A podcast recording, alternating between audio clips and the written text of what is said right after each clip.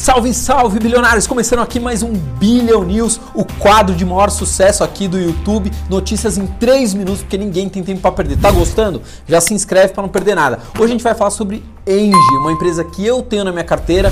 Para quem não sabe, é a maior geradora de energia privada, a maior empresa privada que faz geração de energia. 6% de toda a energia consumida no país vem da Engie. Outra coisa importante, ela é uma multinacional. Além de ser uma empresa privada, ela é uma multinacional. Pô, legal, Fabrício, mas isso importa que ela é uma multinacional? Os números mostram que importam muito. Se a gente pegar o ROI, que é ali o, o lucro líquido dividido pelo patrimônio líquido, passe de 30%, enquanto que de uma empresa pública como a Eletrobras bate ali os 11%. Então, em teoria, analisando esse único dado, claro que a gente não pode analisar um dado quando a gente fala de uma empresa, ela é três vezes mais eficiente que a Eletrobras. Só que tem uma novidade.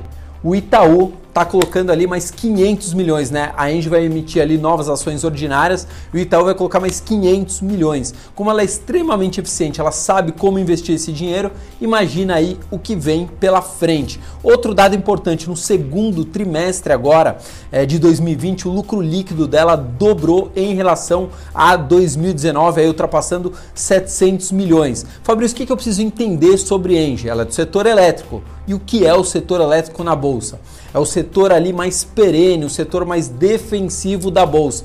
Quer dizer que não vai ter uma grande queda e nem um grande upside. Ele é mais flat. Claro, se tiver uma crise aí de abastecimento de energia, óbvio que vai muda tudo isso, mas via de regra é um setor flat. Você não vai ganhar muito dinheiro com nenhuma ação é, do setor elétrico. Via de regra é assim que funciona.